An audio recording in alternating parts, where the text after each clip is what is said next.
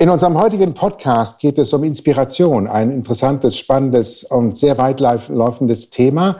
Äh, Christine Kratz und ich diskutieren über dieses Thema. Wir werden verschiedene Horizonte berühren. Und es geht natürlich immer wieder gesagt um den ganzen Menschen. Es geht um die Kreativität, es geht um das Genialische. Und es geht um die, immer wieder um die Frage, ob äh, Inspiration in unseren modernen Zeiten heute etwas ist, was wir lernen können oder was einfach unverfügbar ist.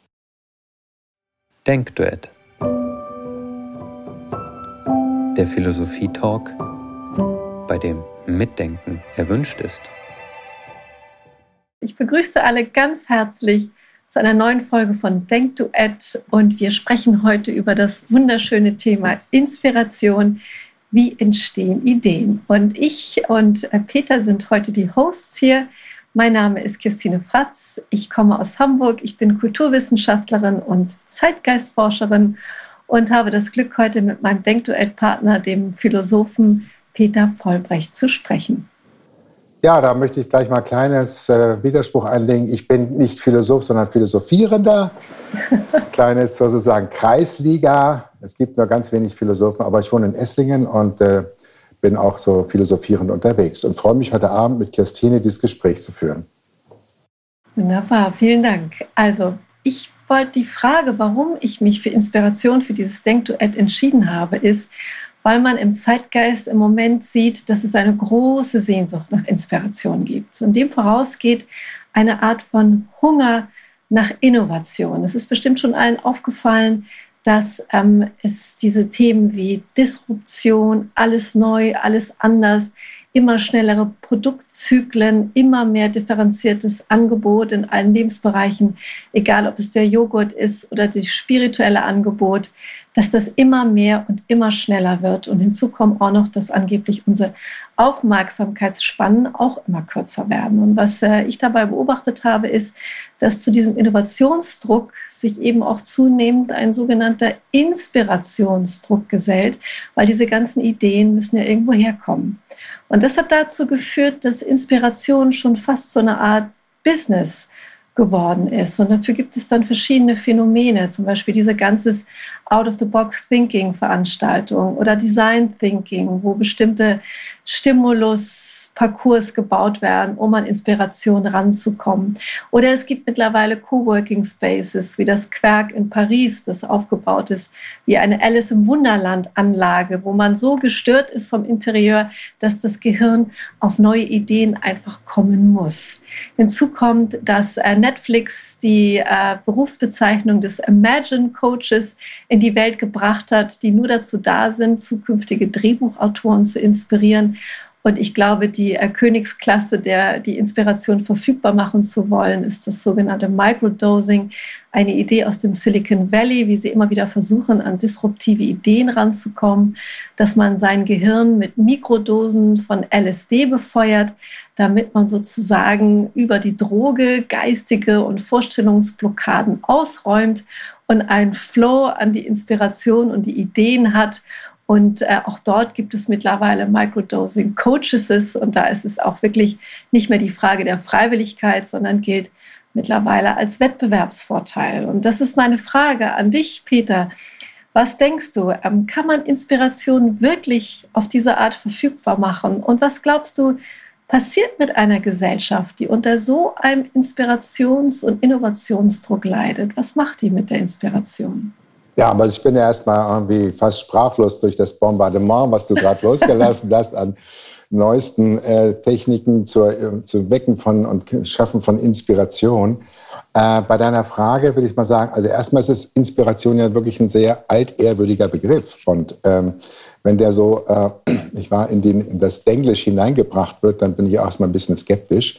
Äh, ob äh, es wirklich um Inspiration geht oder ob, es, äh, ob das nicht einfach wieder eine neue, neue, neue Hype ist, eine neue Marktlücke ist, ähm, sodass dann das Thema Inspiration eingewoben wird in unser Wirtschaftssystem.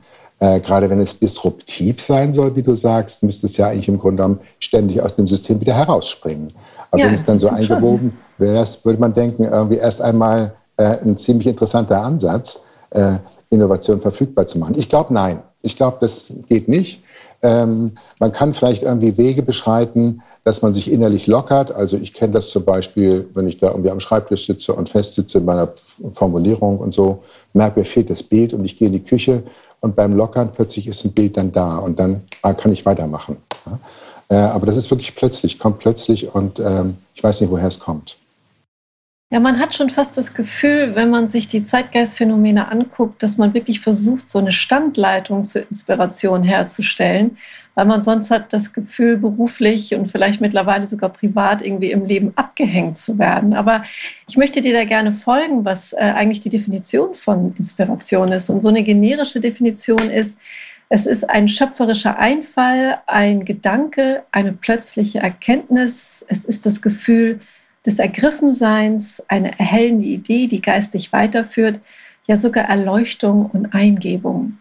Und alle diese Begriffe sind eigentlich fern der Verfügbarkeit. Und jetzt ist so die Frage, ähm, wie findet Inspiration eigentlich statt? Ist es denn wirklich etwas, was wir in, durch, also in uns herauskitzeln können, indem wir eben einen entsprechenden äußeren Stimulus aufbauen, wie das im, im Moment eben im Zeitgeist versucht wird? Oder ist das eher etwas, was durch uns hindurchwirkt? Und ähm, die Frage ist, äh, wirklich, ist das Wesen der Inspiration wirklich etwas eher Unverfügbares? Und ja, könntest du dir vorstellen, dass es vielleicht gerade jetzt, dadurch, dass es so eine fast angstgetriebene Sehnsucht zur Inspiration gibt, eine gute Zeit ist vielleicht darüber nachzudenken, wie unverfügbar sie ist, wie man sich vielleicht eher für die Inspiration bereithält, als sie zu kontrollieren und dass das vielleicht ein Weg sein könnte, dass das eher ein heilsamer Zugang zu einem Inspirationsbewusstsein für die Zukunft der Gesellschaft wäre. Also wenn du so sagst, für sich bereithalten, dann klingt das ja schon so ein bisschen nach, wie ich mache mal ein kleines Fensterchen auf ja. und äh, sperre mich nicht, wenn sie kommt. Ähm, ich denke schon, dass das funktioniert. Ähm, also wenn ich es mal so ein bisschen, weil du auch die Begriffsgeschichte so angedeutet hast, kommt sie ja eigentlich aus einer Art religiösen Sphäre. Das ist ja mhm. auch der Ausdruck, es ist ja Spirare, einhauchen und es hat was mit der Seele zu tun. Es ist so ein pneumatisches Geschehen, glaube ich und ist ähm, dann stark auch von der Religion besetzt worden. Interessanterweise ist es auch von der Kunst besetzt worden, schon in der Antike. Und es gab dann wohl im Mittelalter auch eine gewisse Konkurrenz zwischen der religiösen Inspiration und der künstlerischen Inspiration. Ähm, aber äh, das, was man so in der Antike auch unter Inspiration verstanden hat, das geht auch in, den, in die Richtung von Enthusiasmus. Mhm. Und in diesem Wort Enthusiasmus steckt ja Theos drin, der Gott. Also nicht wahr, man ist sozusagen von einem göttlichen Geist irgendwie erfüllt oder der spricht zu einem. Also es ist irgendwie eine Kontaktaufnahme mit etwas Übersinnlichem. Und wenn man das so, nicht wahr, in der Begriffsgeschichte noch einmal sich vor Augen führt, dann kann man eigentlich kaum äh, akzeptieren, dass man sagt, irgendwie Inspiration könne verfügbar gemacht werden. Es können vielleicht gewisse Techniken erfolgen, so dass Blockaden in einem gelöst werden, dass man irgendwie kreativ wird. Und da sind wir vielleicht bei so einer ganzen Familienangelegenheit von Begriffen, die habe ich mir irgendwie vorher noch so zurechtgelegt. Ich kann sagen, Inspiration hätte etwas mit Enthusiasmus zu tun, hat etwas mit Kreativität zu tun, hat etwas mit Fantasie und Imagination zu tun. Und dann kommt man irgendwann auch zu diesem Begriff von Genie. Und interessanterweise äh, ist der Ingenieur davon abgeleitet, ne? der ja, sozusagen ja. nicht wahr Geräte baut. Ne? Genau, dazu, man, ja. dass, der, dass der der Inspiration so nahe ist, hätte, hätte das gedacht, ja. Mhm, ja. Also deine Frage würde ich sagen, ich halte es für sehr, sehr, sehr ich halte es für unverfügbar.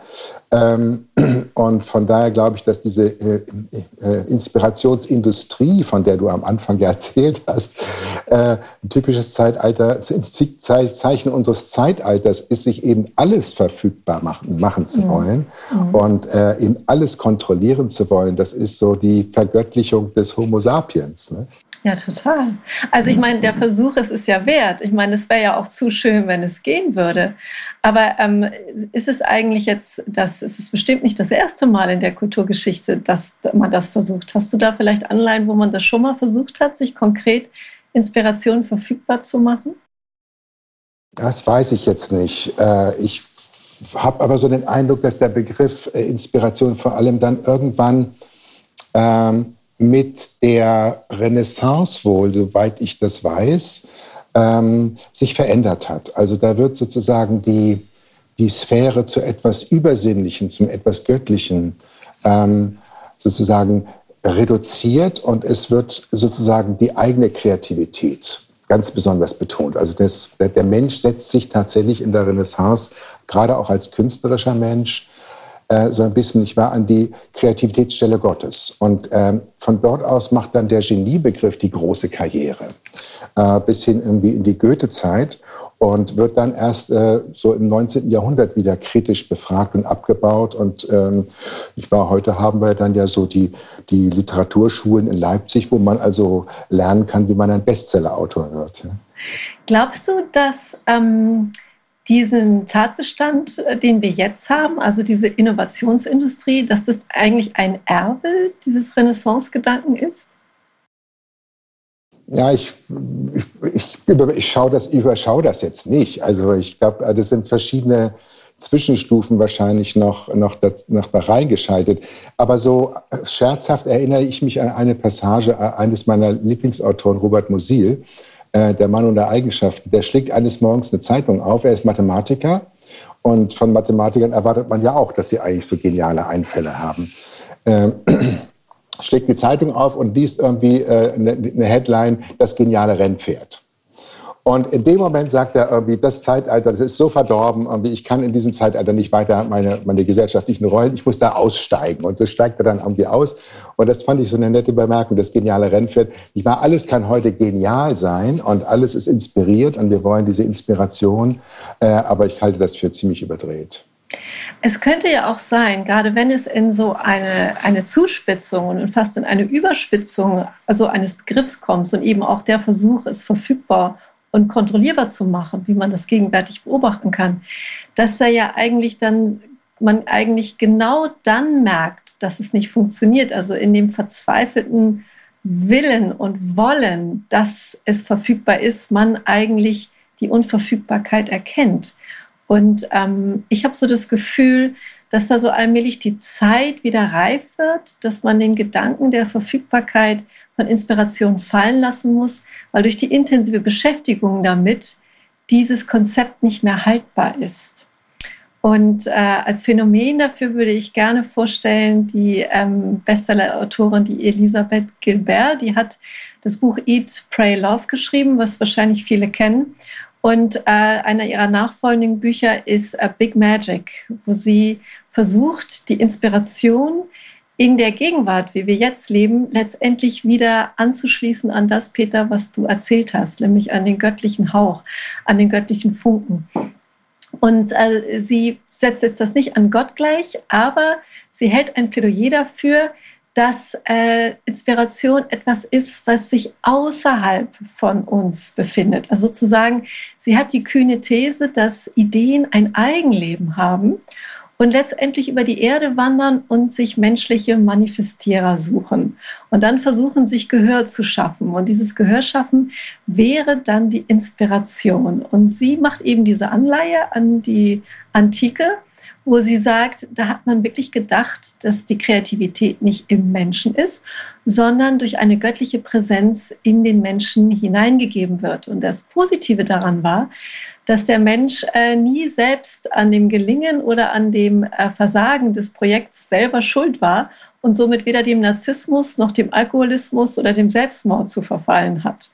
Und sie glaubt, dass so dadurch, dass der Innovationsdruck so zugenommen hat und wir Menschen aber seit der Renaissance in einer Art von schöpferischen Einsamkeit uns befinden, dass wir damit vollkommen überfordert sind und dass das sozusagen fast wie eine Aufforderung ist, als müsste der Mensch die Sonne schlucken, wie sie das so schön sagt.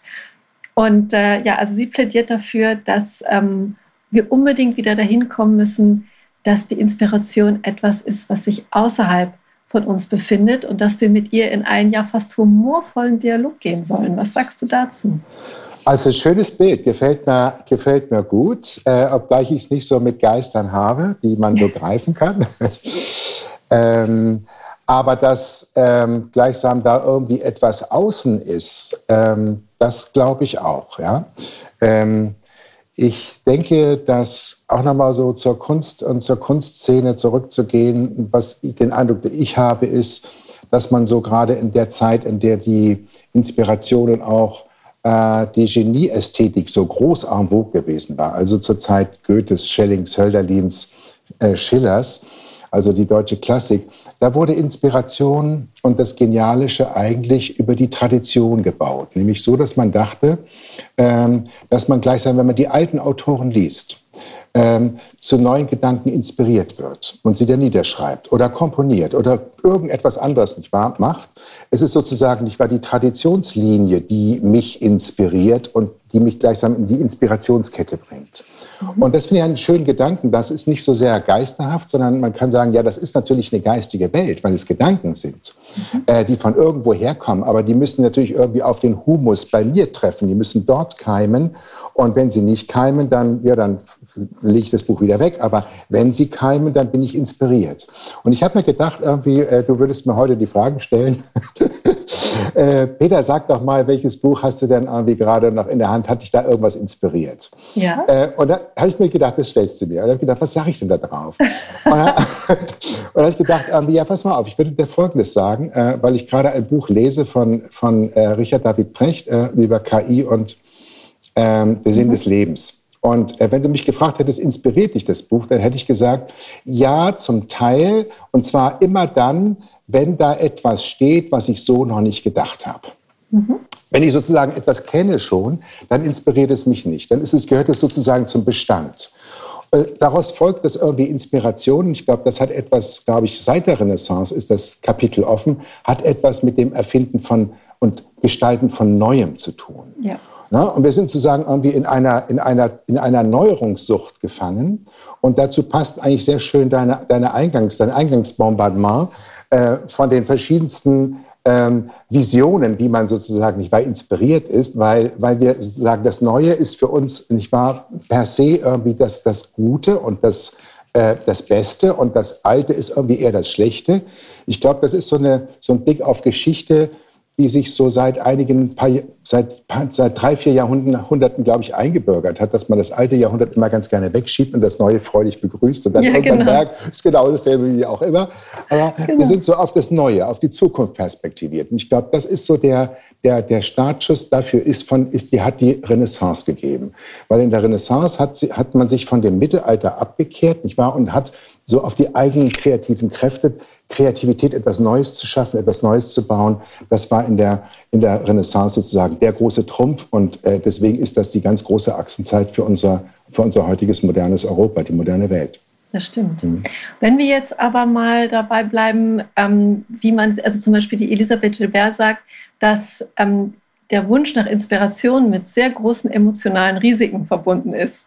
Nämlich, dass man an sich verzweifelt, dass man irgendwie da sitzt und denkt, ich kann nichts, ich bin nichts. Ne? Also, dass man dieses, wo ist denn das Genie in mir? Und sie plädiert eben dafür, dass es eine große Entlastung eben wäre, nicht nur zu sagen, inspiriert mich das Buch, sondern wirklich Inspiration in Form von einer außerweltlichen Präsenz ähm, anzurufen. Und sie hat da das schöne Beispiel von dem Sänger Tom Waits, dem amerikanischen Sänger, herangeführt, der ähm, weniger Depression hatte, als er sich dann gesagt hat, äh, ich habe um mich herum einen Genie, der mein Genie befeuert. Und er beschreibt, dass er einen ganz lebendigen Dialog mit diesen Genies hat. Und ein Beispiel ist, er, wenn er gerade Auto fährt und auf einmal hört er das Fragment einer Melodie und er weiß, diese Melodie ist genial, dann sagt er zu sehen, Entschuldigung, könnt ihr nicht sehen, dass ich Auto fahre? Ich habe jetzt keine Zeit, das aufzuschreiben. Ganz ehrlich, entweder ihr kommt später wieder oder ihr zieht weiter, zum Beispiel zu Leonard Cohen oder irgendwie was. Also, dass er wirklich mit den Eingebungen, mit den Erleuchtungen, mit, mit diesen plötzlichen Einfällen in einem spielerischen, lebendigen Austausch ist. Also er hat sozusagen ein Resonanzverhältnis sich aufgebaut mit dem, womit er selbst resoniert und was er glaubt von außen durch ihn durch in die Welt will. Und ähm, das ist ja ein wahnsinnig äh, spielerischer Ansatz, der zum Beispiel auch dazu führen könnte, äh, unsere eigenen sehr logischen, rationalen und vernünftigen Vorstellungen, die ja in unserer Welt sich dominieren, auszuweiten. Also es wäre eine andere Erlebnisdimension. Was würdest du sagen? Würdest du sagen, dass dass die Welt äh, oder der, die Zeit reif ist für so eine Art eher magischen, humorvollen Zugang zu Inspiration, weil die Ratio, die Vernunft, die Verfügbarkeit, das Business, der Mensch als Zentrum des Universums sich allmählich ausreizt? Ja, also so zwischen den Worten habe ich von dir jetzt aber auch gehört, ich komme gleich zur Frage, habe ich auch gehört, dass ähm, diese Sehnsucht nach Inspiration und die Sehnsucht, genialisch und kreativ zu sein, ja auch ein mächtiger Stress ist. Ja, wie? Ja? Und äh, das kann einen ja wirklich richtig beuteln. Und das hat wahrscheinlich auch etwas damit zu tun. Und ich glaube, es geht sehr weit zurück, geht tatsächlich wiederum in die Antike zurück, dass das Inspiriertsein und das Genialische äh, den Menschen auch zu etwas Besonderem macht. Es könnte sein, dass irgendwie diese, diese frühe Erfindung von Inspiration und Genialität schon in der Antike so, so eine Art Vorform ist von moderner Individualität, die sich eben immer als etwas Besonderes formieren möchte. Ich muss anders sein als die anderen. Ich muss dieses individuelle Leben führen. Und wenn man jetzt da noch nicht mal Kreativität draufsetzt und Inspiration draufsetzt und Genialität draufsetzt, dann wird das ein Riesenstress. Ich meine, der Tom Waits, der hat ja irgendwie, äh, hat ja leicht reden, der, der war ja irgendwo berühmt, hat gute Musik gemacht und hat sich selber ja wahrscheinlich auch als genialisch betrachtet. Aber was tun wir mit denen, die äh, ja unter diesem unter diesem Genialitäts- und Inspirationswahn im Grunde genommen leiden, weil sie ein ganz einfaches Leben führen, weil sie nicht dazugehören, weil sie alle diese Prädikate, die ähm, ja in der öffentlichen Meinung so, so positiv prämiert wer werden, auf sich gar nicht applizieren können. Das ist ja, das ist ja auch, also Kreativität und und, und Inspiration, das ist ja auch sozusagen ein Gesellschaftsteiler. Mhm. Die einen sind sozusagen die Kreativen und die anderen sind sozusagen die Ameisen, die ja. arbeiten. Und äh, das ist ja auch eine gewisse Brutalität. Also ich denke, man sollte den Begriff heute der, von Kreativität und Inspiration auch in diesem Punkt sehr, sehr, sehr, sehr kritisch betrachten dass das auch eine gesellschaftliche Ideologie ist, die darauf lasten kann. Denk mal, denken wir daran, nicht wahr, was Kinder ihren äh, was Eltern ihren Kindern antun, so rum muss es heißen, was Eltern ihren Kindern antun, wenn sie irgendwie äh, sie zum Klavierunterricht fahren, dann zum Tanzen und so weiter und so fort. Also alles muss irgendwo, das, aus diesem Kind muss was ganz Besonderes werden. Äh, ist das ja ist auch wieder auch Verfügbarkeit, ne? also das Verfügbarmachen, das ja. schlummernde Potenzial. Insofern gefällt mir dieser, dieser humoristische Umgang eigentlich schon ganz gut, aber erzähl du, du mir doch mal, wie gehst du denn du da, wie, welche Idee hast du, wie würdest du damit humoristisch umgehen?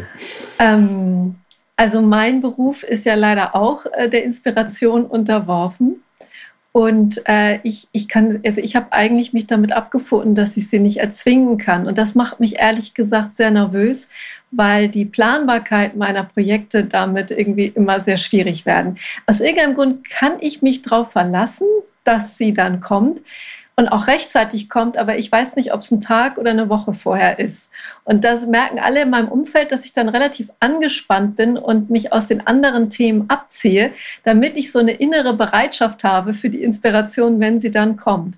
Und ähm, bei mir kommt die auch selten am Schreibtisch, sondern es gibt wirklich auch oft Szenen, dass ich wirklich tropfnass aus der Dusche springe, den Flur entlang hechte, versuche nicht auszurutschen und äh, nach Papier und Bleistift greife, um sie zu fassen, bevor sie wieder durch mich hindurchgerauscht ist, die Inspiration. Also ohne es zu wissen oder zu merken, ähm, bin ich eigentlich schon in so einem Resonanzverhältnis mit ihr, weil ich schon lange aufgegeben habe, sie verfügbar zu machen. Aber damit zugehört aber auch, dass wenn sie dann kommt, dass ich ihr dann aber auch bedingungslos vertraue. Also ich weiß, dass das, was dann kommt, ist, ähm, ist richtig. Also viele fragen mich zum Beispiel, wie man als Zeitgeistforscherin über so viele Informationen wie man das organisiert, so unendlich viele Phänomene und Informationen. Und dann habe ich gesagt, das ist wirklich so ein Wechselspiel, dass die Informationen und Informationen, die für mich relevant sind, in irgendeiner Form zu mir kommen. Und ich habe mir eigentlich so ein Verhältnis zu der Inspiration schon aus einer gewissen Überforderung aufbauen müssen. Und das ist mir jetzt durch die Arbeit an den Denkduett erst aufgefallen, dass ich eigentlich über so eine lebendige Beziehung schon verfüge. Also ich finde, wir machen ja heute Abend irgendwie etwas total Verwegenes. Wir, wir reden über Inspiration. Ähm, aber richtig gut wird das Gespräch doch eigentlich erst dann, wenn wir sagen, sowohl wir beide, wie auch äh, die anderen, die nachher dabei sind, äh, dass wir haben uns gegenseitig inspiriert. Ja. Also dass Inspiration ja auch irgendwie äh, so eine Art kommunikatives Feld ist, was, was jeder von uns jetzt gerade aufspannt. Und da geht es hin und her, Ping-Pong. Und ähm, es hat es ist zwar jetzt irgendwie so ein, so, ein, so ein, Monitor, auf dem ich dich nur sehe, da fehlt natürlich noch eine ganz andere Menge auch dazu. Äh, aber man kann ja natürlich auch sagen, Inspiration äh, erwächst auch aus einem ja, äh, kreativen Gespräch wo der eine dem anderen zuhört und die andere dann irgendwie etwas sagen kann und der gleich so dieses Hin und Her. Also da haben wir gleichsam irgendwie so ein dialogisches oder noch ein, noch ein mehrpoliges Feld, in der Inspiration wächst. Man sagt ja manchmal auch irgendwie, aber du inspirierst mich. Ja, dann, dann gibt man doch eigentlich zum Ausdruck, dass, ähm, dass das eine, wie eine Art ja, Funke ist, der vom anderen zu mir kommt oder von der anderen. Ja, aber letztendlich ist es auch ein Ausdruck davon, dass man mit etwas vom, im Außen von einem selbst Verbindung aufgenommen hat, was dann durch einen hindurch wirkt. Es ist nichts, was ich einfach nur in mir aktiviere. Und die Frage ist ja, was hat dir wieder die Eingebung gegeben, das zu sagen, was du sagst? Ja, darauf glaube ich, hätte ich eine Antwort, ähm, die nicht ganz einfach ist, aber ich versuche es mal einfach zu machen. Ich glaube, das, was mir gerade vor Augen schwebt, nämlich wenn sich zwei Personen inspirieren, ähm, dass sie dann eine ganz bestimmte Hoffnung aneinander knüpfen, nämlich dass sie sich irgendwo ergänzen, dass sie ähm, eine bestimmte Atmosphäre erzeugen, ein Klima erzeugen, dass sie Verbindung herstellen. Ja? Es gibt so einen schönen, bei Platon einen schönen Dialog, der heißt Ion, und da sagt der Rhapsode Ion, der, der, der der, der rezitiert irgendwie Homer und sagt, sagt irgendwie, und immer wenn ich den Homer rezitiere, dann Sokrates, da weiß ich immer gar nicht, wie mir ist. Ich bin dann irgendwo wo ganz anders und irgendwie, da setzt bei mir der, der Kopf aus, der Verstand aus, ich bin dann nur noch Begeisterung. Ja. Ja, sagt er. Und dann sagt der Sokrates dann da, irgendwann nähern sich diesem Thema an und irgendwie es wird klar irgendwie, äh, dass dieser Ion, wenn er da so in diesem Zustand der Begeisterung ist, anscheinend irgendwie Kontakt aufgenommen hat zu, zu so etwas wie einem göttlichen Funke, der für ihn, Ion, sozusagen aus der Dichtung Homers kommt. Ja? Und der ist sozusagen damit im Dialog. Und wenn wir beide jetzt gleichsam im Dialog sind, würde ich nicht sagen, kommt göttlicher Funke, da sind wir viel zu moderne Menschen, um sowas zu denken. Aber in irgendeiner Weise glaube ich, dass äh, haben wir die Hoffnung und die, die Vision, ähm, der andere Mensch könnte uns irgendwie ergänzen in unserer, ja, ähm, Verletzlichkeit, Zerbrechlichkeit und unserer Bedürftigkeit oder was auch immer.